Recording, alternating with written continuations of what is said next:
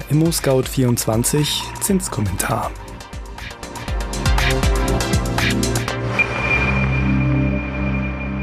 Hallo und herzlich willkommen zum ImmoScout24 Zinskommentar. Es ist eine Nachricht, mit der kaum jemand gerechnet hat. Die Zinsen steigen wieder. Und zwar massiv. Woran liegt das? Und was heißt das für Baufinanzierungen beim Immobilienkauf? Damit beschäftigen wir uns in den kommenden Minuten.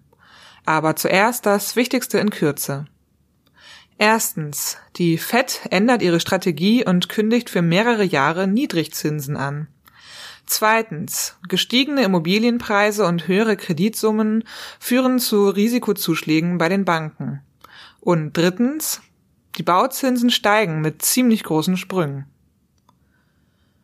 Bevor wir uns die Steigerungen der Bauzinsen hierzulande angucken, werfen wir erstmal einen Blick in die USA. Dort fand kürzlich das jährliche Symposium mit führenden Vertreterinnen aus Ökonomie und Geldpolitik statt.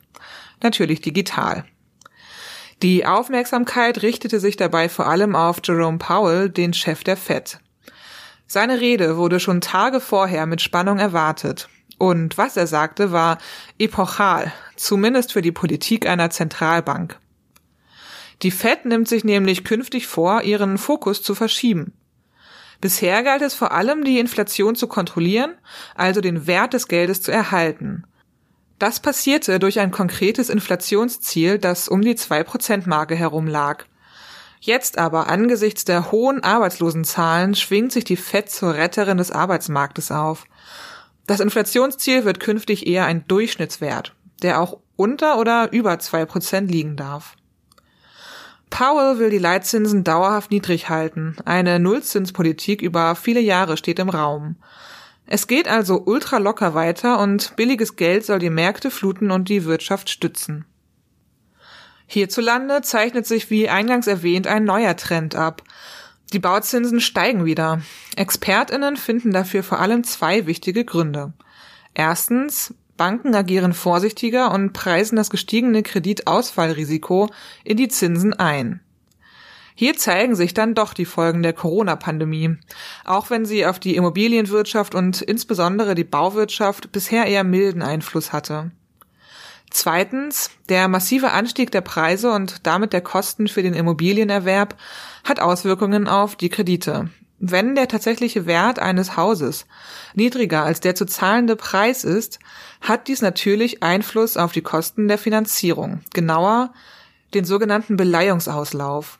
Der bezeichnet das Verhältnis zwischen dem Darlehen, das Kaufende bei der Bank aufnehmen, und dem Wert der Immobilie, den sogenannten Beleihungswert. Wenn die Kredite immer höher werden, die Banken aber aus Sicherheitsgründen den Beleihungswert reduzieren, steigt der Beleihungsauslauf und die Kredite werden teurer. Die Daten des Statistischen Amtes der Europäischen Union, Eurostat, geben einen Einblick in die wirtschaftlichen Veränderungen, die durch die Corona-Krise ausgelöst wurden. Während viele Sektoren in Deutschland gelitten haben, ist die Krise am deutschen Baugewerbe im europäischen Vergleich fast spurlos vorbeigegangen. Klar, eine kleine Delle gab es schon, nämlich als der Lockdown relativ plötzlich über die deutsche Wirtschaft hereinbrach und für eine kurze Zeit auf Baustellen fast gar nichts mehr lief. Insgesamt fiel der Eurostat-Index in dieser Branche aber in Deutschland nur leicht. Ungefähr auf den Wert von November 2019. Viel dramatischer bergab ging es in europäischen Ländern wie Frankreich, Italien, Spanien und Luxemburg. Die Rückkehr zur neuen Normalität sorgte aber auch dort im Mai und Juni 2020 für eine relativ zügige Erholung im Branchenindex. Kommen wir nun zum ImmoScout24 Zinsbarometer. Ihr habt es eben schon gehört. Die Zinsen gehen wieder hoch. Nach dem Sinken und wochenlangen Seitwärtsbewegungen haben die Bauzinsen zum Ende der Sommerferien einen massiven Sprung nach oben gemacht.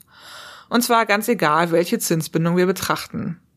Bei den Krediten mit fünfjähriger Laufzeit ging es um 0,20 Prozentpunkte hinauf. Das ist geradezu ein epochaler Anstieg auf 0,84 Prozent. Die Kurse der Baukredite mit zehnjähriger Zinsbindung stiegen auf 0,85 Prozent.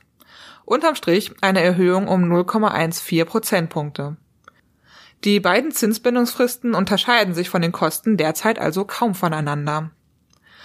Die eher langfristig orientierten Kredite stabilisieren sich nun oberhalb der 1%-Marke. Baufinanzierungen mit 15-jähriger Zinsbindungsfrist stiegen um 0,18 Prozentpunkte auf einen Wert von 1,10 Prozent. Die 20-jährigen Darlehen kletterten auf 1,30 Prozent. Das ist ein Zuwachs von 0,19 Prozentpunkten. Ja, damit sind wir am Ende des ImmoScout24 Zinskommentars angekommen. Habt ihr Fragen an uns, Lob, Anregungen oder Kritik, dann freuen wir uns über eine E-Mail an podcast at scout24.com. Oder ihr schreibt uns einfach einen Kommentar. Wenn euch unser Podcast gefällt, dann abonniert ihn doch einfach bei Spotify, iTunes oder wo auch immer ihr eure Podcasts gerne hört. Und wenn ihr wissen wollt, wie es mit den Bauzinsen weitergeht, ob sie weiter steigen oder eine Achterbahnfahrt bevorsteht, dann hört euch doch einfach den nächsten Zinskommentar in einem Monat an. Am Mikrofon war Konstanze Renken. Bis bald und tschüss.